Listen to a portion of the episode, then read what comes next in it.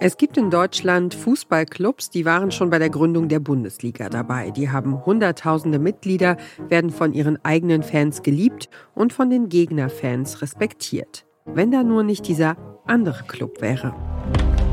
Es gibt da einen Fußballclub. Wir haben in der Bundesliga einen Feind gegen uns alle. Der wie kaum ein anderer abgelehnt wird. RB, Hurensöhne. Ja,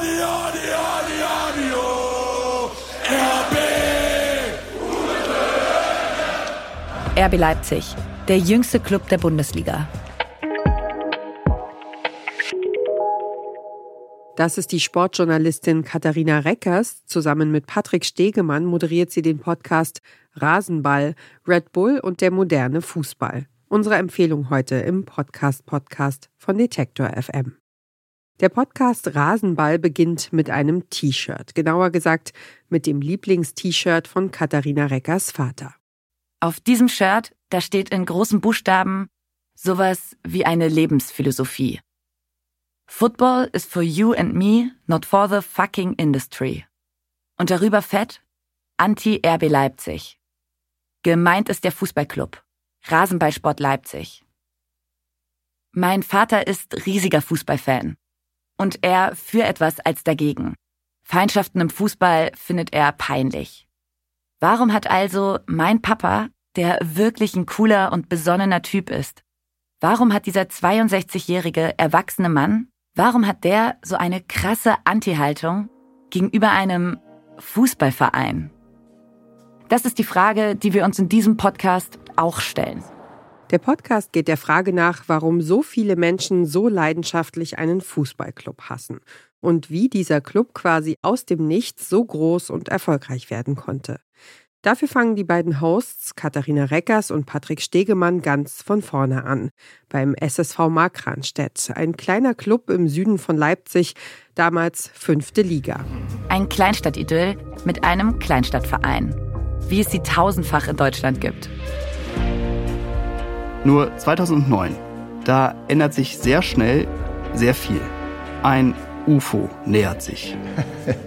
Das erste war, dass wir gemerkt haben, dass was passiert war, wo dieser Formel-1-Container da drüben auf, diesem, auf dieser Wiese aufgestellt wurde. Was die Plötzlich ein blauer Container, postiert am Rande des Spielfelds, hat außen so eine große Glasfront. Wo dann der Tag kam, da hatten die einen riesen Tamtam hier aufgebaut. Diesen Den Container dahingestellt hat Red Bull, der Getränkehersteller, der mit den Energy Drinks. Und der ist irgendwie von heute auf morgen plötzlich da. Das ging dann alles ganz schnell. Das ging dann holter die Polter, wie man so sagt. Red Bull steigt in den SSV Markranstädt ein. Ein Milliardenkonzern aus Österreich. Der größte Hersteller von Energy Drinks weltweit. Eine Marke, die wirklich fast alle kennen. Und deren Besitzer einer der reichsten Männer der Welt ist. In insgesamt fünf Folgen erzählt der Podcast vom Aufstieg dieses Clubs, von den Anfängen in Markranstädt bis zum zweifachen DFB-Pokalsieg. Davon, dass Geld eben doch Tore schießt, im Falle von RB Leipzig sogar besonders schöne. Und zwischendrin immer wieder die große Frage, ob das eigentlich alles so wichtig ist mit der Tradition. Dieses Traditionsgelaber, es ist so schlimm. Ich habe jetzt diesen, also Du kannst alles, äh, kannst ja alles kritisieren mit, dem, mit der Vereinsstruktur und Red Bull und der Besitzer und so weiter und so weiter. Aber da, die haben ja gar keine Tradition.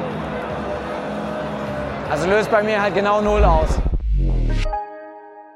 Rasenball, Red Bull und der moderne Fußball ist nach Schwarz-Rot-Gold, dem Podcast über Mesut Özil, schon der zweite Fußball-Podcast aus dem Hause der Produktionsfirma Andan, diesmal in Kooperation mit dem Mitteldeutschen Rundfunk.